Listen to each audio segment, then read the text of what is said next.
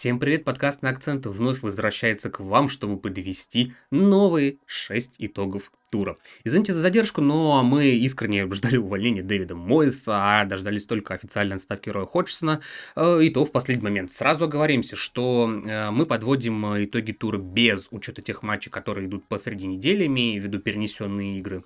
А, если там что будет интересно, мы обязательно включим их в следующие итоги тура, получается. И прежде чем мы начнем, я озвучу вам три важных момента. Они очень важны, поэтому не перематывайте пока, сразу их озвучим.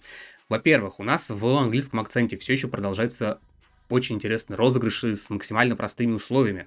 Поэтому переходите по ссылке в описании и участвуйте в нем. А, по крайней мере, когда это видео выйдет, я, насколько я помню, оно еще дол- розыгрыш еще должен действовать. Это первый момент. Во-вторых, у нас в пятницу вышел э, спешл выпуск с реабилитологом футбольного клуба «Локомотив», где мы достаточно подробно поговорили про травмы футболистов и от, скажем так, общих материй переходили, в частности, а, на примерах английской премьер-лиги.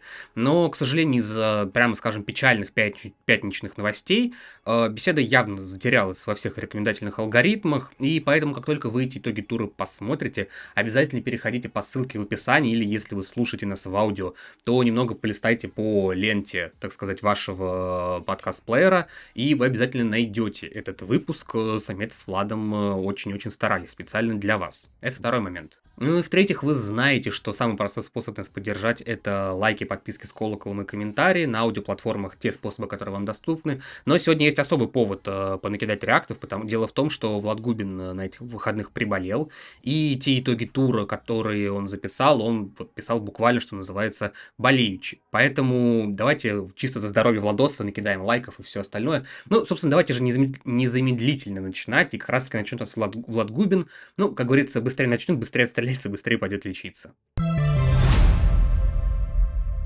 Всем привет, сразу предупрежу, немного приболел, горло болит, поэтому буду немногословен. Но первый вывод, который я хочу сделать, это про Келвина Филлипса, что это пока что худший трансфер этого сезона. Да, понятно, что это аренда, и да, понятно, что прошло мало времени, но, между прочим, за эту аренду 7 миллионов евро заплатил Вестхэм, как-никак, за полсезона. Если говорить про то, что мы видим от Келвина на поле, то это просто катастрофа. Его дебютный матч против Борнмута, он привез гол, собственно, в ничью Вестхэм сыграл 1-1. Единственный гол привез Филлипс практически на пустом месте. А, идем дальше. Матч с Арсеналом он там провел на поле весь второй тайм. Я думаю, вы знаете, что там происходило. Как э, Вестхэм просто уничтожали, в том числе и Филлипса. Ну и матч против Ноттингем Фореста. Конечно, весь Вестхэм был плох, но Келвин Филлипс это что-то отдельное, потому что он получил две желтых, причем первая желтая вообще глупейшая, просто какая-то непонятная агрессия, непонятная злость, толкнул э, футболиста Ноттингем Фореста, получил желтую первую, ну вторая уже там, ладно, допустим, игровой эпизод, но все равно. Э, ненужную красную карточку получил на пустом месте и на концовку оставил команду в меньшинстве. Собственно, его команда закономерно этот матч проиграла. Но так вот все плохо у Келвина пока, и он э, выступил с покаянием, сказал, что да, я извиняюсь, да, я был плох, и да, я действительно тренировался до этого с лучшей командой мира, но нужен игровой тонус, нужны матчи. И по большому счету Келвин в этом плане прав. Действительно нужна игровая практика постоянная. Нужно играть, чтобы оставаться в форме, потому что даже если ты тренируешься, и даже если у тебя нет лишнего веса, то все равно без этой игровой практики на поле ты можешь потеряться. И тут тогда вопрос, а почему Дэвид Мойс его выпускает в старте, почему э, Келвин Филлипс уходит в основе, даже несмотря на отсутствие вот этой игровой практики. А тут дело в следующем. Вестхэм и так, обладая не самым глубоким составом, зимой отпустил двух футболистов атаки. Форнальдс это Бенрахма. А, плюс Пакета травмирован. Соответственно, ближе к атаке вынуждены играть либо Соучек, либо Уорд Праус, а то они и оба вместе. Естественно, место в опорной зоне должен занимать кто? Конечно же, Келвин Филлипс. Тем более, что, ну, все-таки игрок сборной Англии. Да, в лице он был вообще великолепен. Все-таки, как-никак, уровень-то футболиста э, очень высокий. Ну вот выходит Philips, и все получается очень плохо, просто катастрофически плохо. К чему я рассказал про то, что вот это вот выход Philips зачастую вынужденная мера, потому что Сочик или WordPress ближе к атаке. Дело в том, что сейчас вот многие поднимают тему про то, что вот Дэвида Моэса нужно уволить и так далее. А вот Харри Реднап выступил в его защиту, сказал, что у него просто нет игроков. И многие фанаты Вестхэма возмутились, как так нету, дорого же закупались. Но вместе с тем, частичка истины в его словах действительно есть. Потому что, да, когда те же Уорд Праус или Соучек играют э, ближе к атаке, а кто будет прикрывать опорную зону? Тут, естественно, вынуждено. Нужно выпускать э, Келвина Филлипса, иначе никак. Конечно, к Моису тоже есть вопросы, но вот так вот э, вешать всю ответственность полностью на него я бы не стал, потому что руководство клуба с этими трансферы, трансферами, как по мне, сделало непонятно что, и по большому счету зимой Вестхэм стал только слабее. От совсем печального Келвина Филлипса перейдем к теме тоже грустной, но хотя бы не настолько. Это Ньюкасл, у которого что-то все равно не клеится. Ньюкасл очень сильно зависим от персоналей. Спросите, в конце концов, а кто независим? Ну, по этому сезону, как минимум, такое можно сказать. То про Манчестер Сити, ну, хотя про них это можно регулярно говорить. И про Ливерпуль. Э, потому что Ливерпуль по ходу сезона периодически теряет своих ключевых футболистов. Сабасвай, Трент, Салах, Алисон. Кто только не выбывал. Тиагу, напомню, сыграл только 5 минут, а это один из важнейших футболистов вообще-то был когда-то давно. Вот. Но вместе с тем Ливерпуль на первом месте идет на секундочку. Да? А вот касательно Ньюкасла мы такое сказать не можем. Вроде как кризис травм постепенно отпускает, вроде бы как уже все более или менее неплохо, но игра все так же не очень. 2-2 с Бормутом сыграли, и, откровенно говоря, Бормут смотрелся даже получше. Плюс-минус равная игра, но тут мы берем еще в расчет то, что Бормут чутка э, более ограничен в ресурсах. И, естественно, вот эта равная игра, это больше в плюс Бормуту и больше показатель того, что они матч хорошо провели. Ну а в чем конкретно Ньюкасл был плох, это в первую очередь выход из-под прессинга. Э, семь высоких переходов владения у Борнмута, при том, что Борнмут прессинговал менее интенсивно, чем э, Ньюкасл. И вроде бы 7 не, не какое-то огромное число, но, во-первых, посмотрите на зоны, в которых были эти высокие переходы владения. Зачастую это действительно очень опасные позиции, это раз. Во-вторых, э, зачастую эти э, высокие переходы владения были вынуждены не только прессингом Борнмута, но и становились результатами какого-то недопонимания со стороны футболистов Ньюкасла, их медленной игры, отсутствие просто подходящих вариантов для передачи, каких-то ошибок глупых. В общем, очень много такого было, да. А с чего это начинается? С того, что просто-напросто полузащита сейчас не оптимальная. Играют там Лонгстов, играют Майли вместе с Бруно. Ну, Бруно, понятно. Всегда будет у Ньюкасла в основе, а вот Майли и Лонгстов это вопрос. Э, в оптимале, конечно же, там должны быть Джо Эллинтон и Тонали. Но один дисквалифицирован, другой травмирован. И, в общем, вот так вот все грустно. Касательно игры в атаке, ситуация плюс-минус такая же. Потому что тот же Шон Лонгстов в первом тайме просто-напросто с Мигелем Альмироном не разобрались в чужой штрафной и вдвоем ударили по одному и тому же мячу из очень опасной позиции. Ударь кто-то один вполне могло бы залетать и счет был бы открыт уже в пользу Ньюкасла. Но нет, не разобрались и вот момент закончился абсолютно ничем. Э, дальше Харви Барнс, который как бы не сильно был вовлечен в силу своей травмы в игру, в тренировки. Матч провел против Бормута из рук вон плохо и вообще не был заметен, поэтому да, на 60 там, какой-то минуте был заменен на Мерфи, который за полчаса по большому счету сделал гораздо больше, чем Барнс за целый час на поле.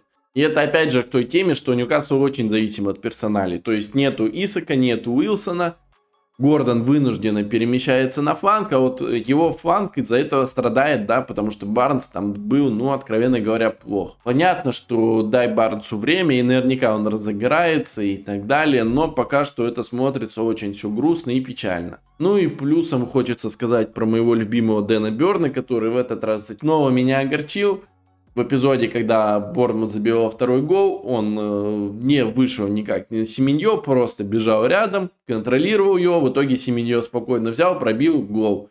Второй гол Бормута. Здорово. Дэн Берн, ты просто космос. Ну, опять-таки, просто хочется повторить про то, что Ньюкаслу эту позицию надо усилять. А так, да, Ньюкасл команда вроде бы как классная, и система есть, но как только она теряет некоторых футболистов. К сожалению, скамейка усилить команду достаточно, достаточно хорошо не может. того же качества мы не получаем, и той же системы тоже не уходит. Увы, Ньюкасл до такого уровня еще не дорос.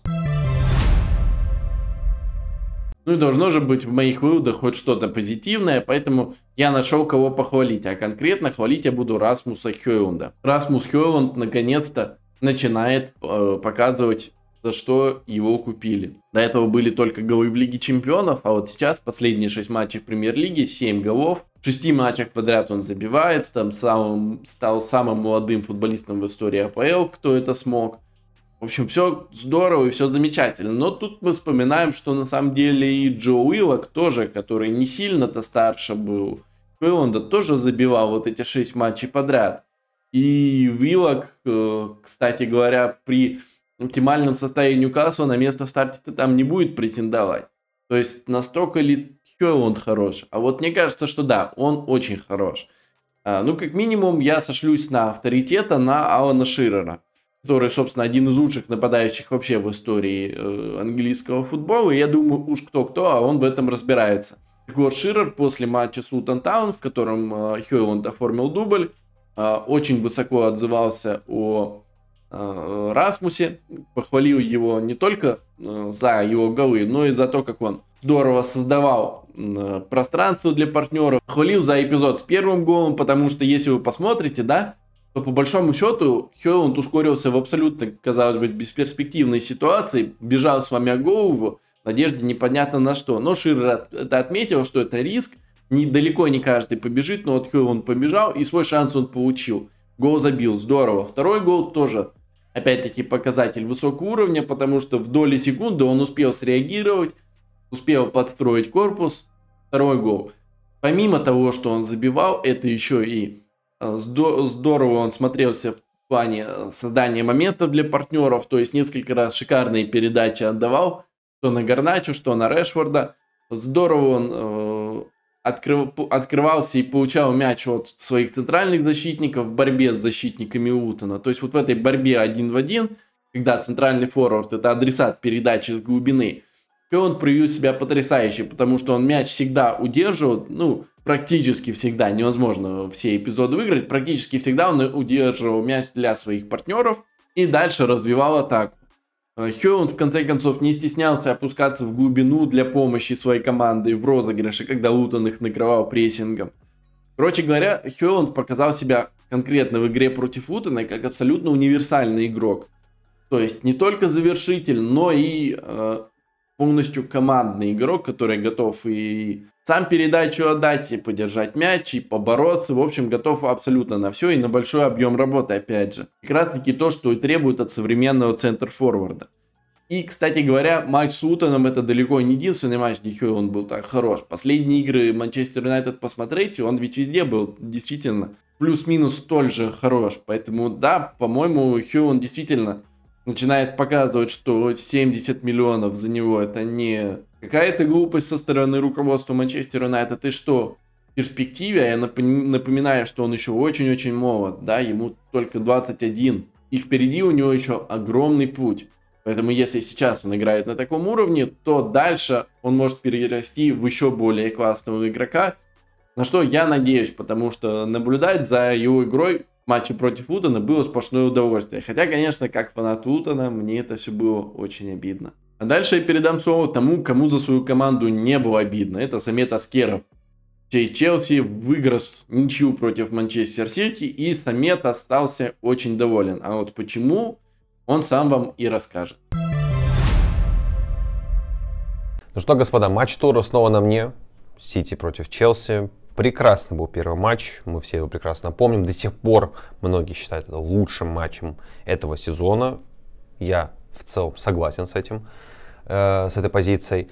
И вот реванш. Что мы слышали абсолютно со всех сторон, все, кому не лень, трубили, орали. Да, этот Сити сейчас отыграется, реванш катком 15-0 разнесет этот Челси проблемный. И мы увидели совершенно другую картину. Честно скажу вам, как есть. Этот матч у меня не вызвал какого-то конкретного итога. У меня мой вот спич это просто винегрет из эмоций, из э, таких полумнений, а, полутезисов, которые, ну, слишком много каши. Даже спустя время, уже сколько прошло, там, пару дней прошло с момента а, игры, но все равно я не смог сформулировать итог. Объясню почему. Потому что, а, понимаете, тот самый случай, когда команды настолько далеко друг друга находятся, у них совершенно разные цели. Вот и мы называем это матч тура просто исторически, потому что Челси, потому что Сити. Но это настолько разные команды ведь сейчас. Их объединяет только количество ну, трат, их богатство. Но их цели, их состояние, но совершенно разные. И да, на бумаге, какой-нибудь футбол-менеджер, скорее всего, конечно же, обладатель требла должен выносить вперед ногами команду с середины турнирной таблицы. Но мы увидели ситуацию, при которой почему-то Пеп решил, что против энергичных и быстрых вингеров, которые и выигрывают только за счет, скорее всего, скорости больше, даже не дриблинга, а скорости, а, Челси надо выставлять высокую линию обороны. А, горожане были вообще к этому почему-то не готовы, хотя уже был первый матч, и, в принципе, рисунок игры особо-то не поменялся. Ну да, поменялись персонали, там не было Гвардиола, с одной стороны, с другой стороны, а, не было Джеймса. Ну, окей, ничего страшного, бывает.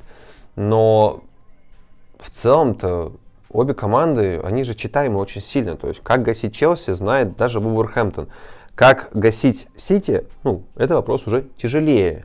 Мало кому это удается сделать, если это не какое-то банальное невезение. А, мне, я не согласен с тезисом, что вот именно из-за Холланда Сити э, упустил победу. Это совсем не так.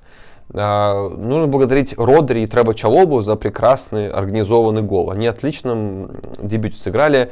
А, уважаемый Манчестер Сити, пожалуйста, купите Треву Чалобу. Я думаю, они вместе с Родри будут прекрасно делать комбинации. Вот, запиши, пожалуйста, Пеп Гвардиола, думаю, тебе понадобится. Человек для вас все-таки не как спас очко. А, дело, дело ведь не в этом.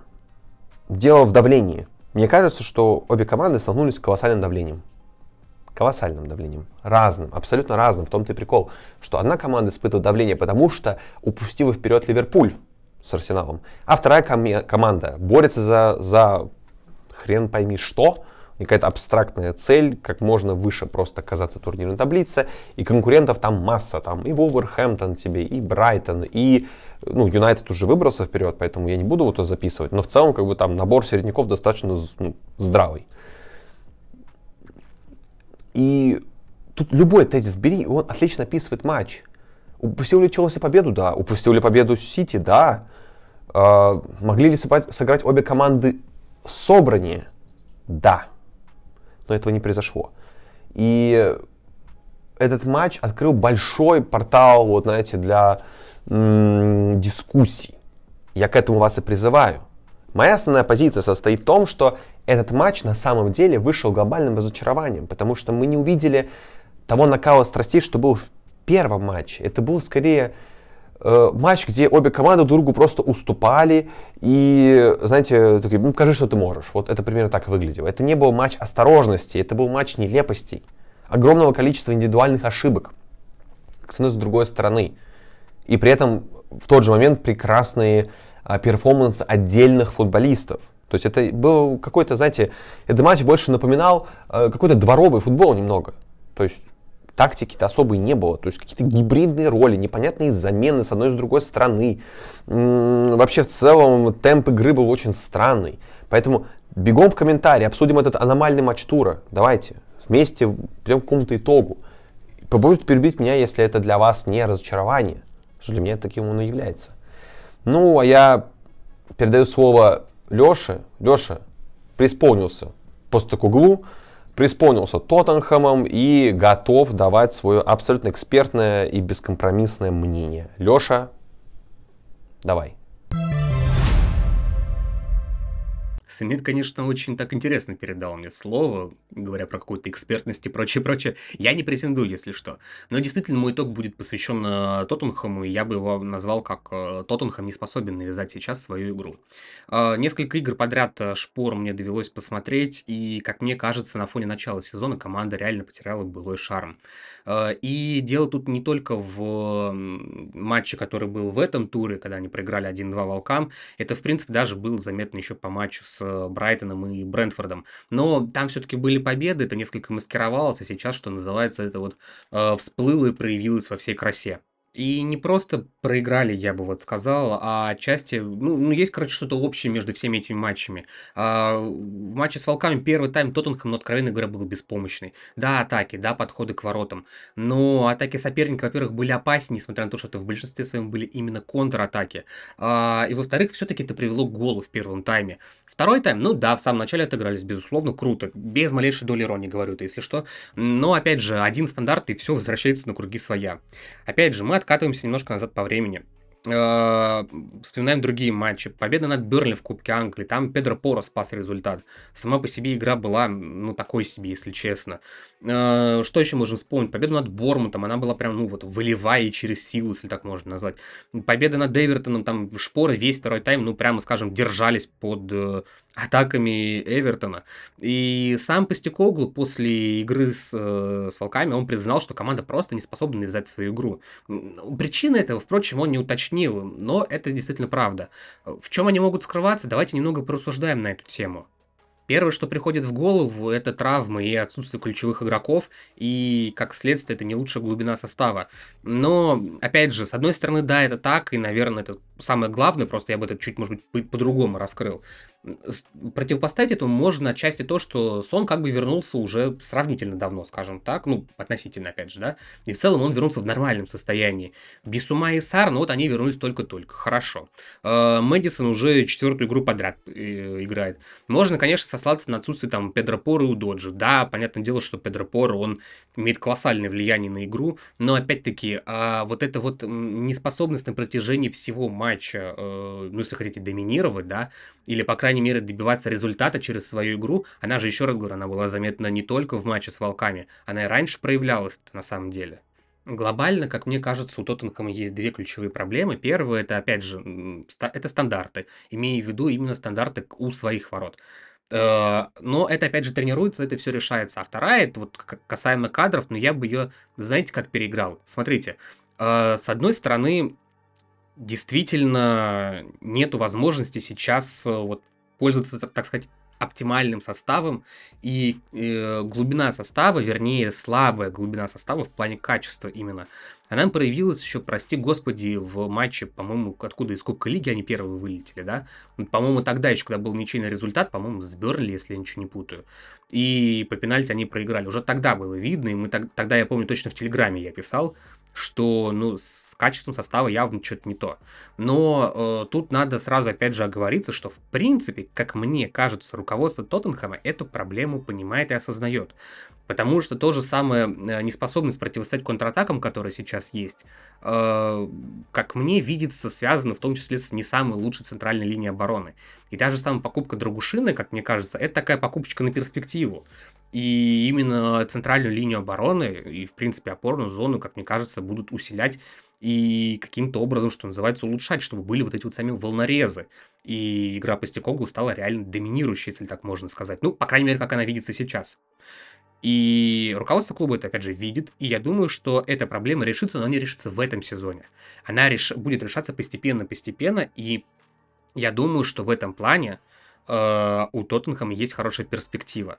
Другое дело, опять же, перспектива это хорошо. А что сейчас делать? Ну, а сейчас тренировать стандарты в обороне и пытаться, что называется, забить больше, чем ты забиваешь, чем тебе забивает соперник. Но пока что Тоттенхэм это, прямо скажем, не очень получается. В любом случае, э, выглядит это все так, что как будто бы Тоттенхэм с точки зрения того, как он идет по сезону, он возвращается к тому, как это было раньше. То есть убойный старт, буксующая середина и там какая-то концовка, что называется, будет. Очень хочется верить, что Тоттенхэм эта концовка будет хорошая. Потому что, ну уж очень хорошо они себя впечатлили по ходу этого сезона и, так сказать, запали в сердечко даже, мне кажется, нейтральному зрителю. Ну а как оно будет дальше, опять же, будем наблюдать, как говорится, но мне кажется, что глобально Тоттенхэм все равно ждет именно летнего трансферного окна, чтобы усилить глубину своего состава. Заключительный итог тура я бы назвал так, что Ливерпуль сломанный, но не сломленный. Удивительная команда Ливерпуль все-таки в этом сезоне, и, наверное, она, ну я бы не побоялся даже назвать главным хедлайнером этого, этого сезона АПЛ. Потому что на старте сезона это команда, которая перестраивала свою полузащиту, которая, мне кажется, отчасти даже выступила выше ожидаемого. Хотя, ну, тут у всех были свои ожидания, в, моё, в моих глазах они реально выступают лучше, чем я мог себе представить. Э, и при всем при этом они регулярно сталкиваются с проблемами. То у них игроков удаляют, то их весь сезон так же, как и многие другие команды, опять же, э, идут травмы бок о бок с ними. Но при этом э, Ливерпуль умудряется вот за счет этих трудностей, что называется, становиться сильнее в моменте, в моменте, прошу прощения, и не терять в качестве особо сильно и достигать результата. Выпал тренд, ну хорошо, у нас есть Брэдли, молодой, не беда. Центр обороны захромал, или там левый фланг полностью отсутствует. Ну, хорошо, у нас в центре выйдет Кванса, а привычные игроки идут на левый фланг. Опять же, не сильно велика проблема, как кажется. Э, выпадает кто-то из полузащиты, ну, там тоже найдутся игроки, которые заменят. И в общем и целом, то есть даже отсутствие Салаха, в принципе, было, ну, не то чтобы очень сильно заметным, когда он уезжал на Кубок Африканских наций. Но я немного отвлекся, опять же, про матч с Брентфордом, собственно, надо сказать. Перед матчем у них у нас выясняется, что Алисон э, получил повреждение, его в матче не будет. Мы тогда еще не знали, насколько он вылетел, а уже потом мы узнали, что он вылетел где-то до середины марта. По крайней мере, по той информации, которой я обладаю на момент записи этого кусочка. Э, кроме того, Сабаслай на травме, и про Трента мы уже сказали, что он тоже с повреждением. Идет матч. Первый тайм. Э, вылетает Кертис Джонс. Э, замена, соответственно. Вылетает Диогу Жота. Опять же, замена. Клоп, э, на Клопа было страшно смотреть этот момент. Перерыв, и после перерыва мы обнаружим, что еще и Дарвин Нунис, что называется, травми, э, почему-то отсутствует, потом мы узнали, узнали, что у него тоже повреждение. Вроде как не очень серьезное, вроде, может быть, он даже выйдет завтра уже в матче с Лутоном, но сам факт, опять же, а может не выйдет, кстати говоря, может вот до финала Кубка приберегут. Но опять же, и тут мы выясняем еще, что Салах, который вышел явно раньше, чем было запланировано, а он тоже после травмы, и, блин, он тоже вылетает на продолжительное время, у него рецидив его же собственной травмы. Ну, это какой-то, это какая-то беда, это какой-то апокалипсис, и мне кажется, это прям вот достойно какого-то сериала на Netflix или типа такого. И опять же, при всем при этом с Брентфордом абсолютно уверенный 1-4. Я не думаю, что игра с Лутоном будет легкой прогулкой, прямо скажем. В новом году шляпники дают прикурить вообще всем командам. Э, и учитывая кадровые проблемы Юргена Клопа, ну, Ливерпуль явно, явно будет им нелегко. Но, опять-таки, травмы травмами, но, как я сказал в начале этого кусочка, а, команда играет архи уверенно. Вот прям офигенно. По-другому и не скажешь. Игроки ротации очень недурно подменяют основных, и в этом плане, э, мне кажется, этот сезон реально в каком-то смысле исторический для Ливерпуля. Э, все же буквально, кто выходит на поле, заменяет травмированных, они просто ложатся костьми, в нормальном смысле этого слова, да, и достигают результатов.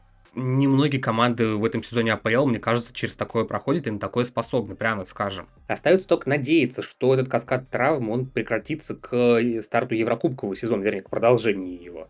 Э, потому что тогда будет совсем тяжело, и, опять же, не то чтобы, наверное, это будет сильно большой проблемой, но все-таки, если одним составом играть э, во всех турнирах, ну, очень хорошо на игроках это явно не отразится. Ну и в конце концов, не думаю, что резервы Ю-21 неисчерпаемые у команды. В любом случае, я думаю, что проверять это никто не захочет. На этом у нас все. Большое спасибо, дорогие друзья, что досмотрели этот выпуск до конца или дослушали его. Ставьте лайки за здоровье Влада, пишите ваши комментарии, подписывайтесь с колоколом.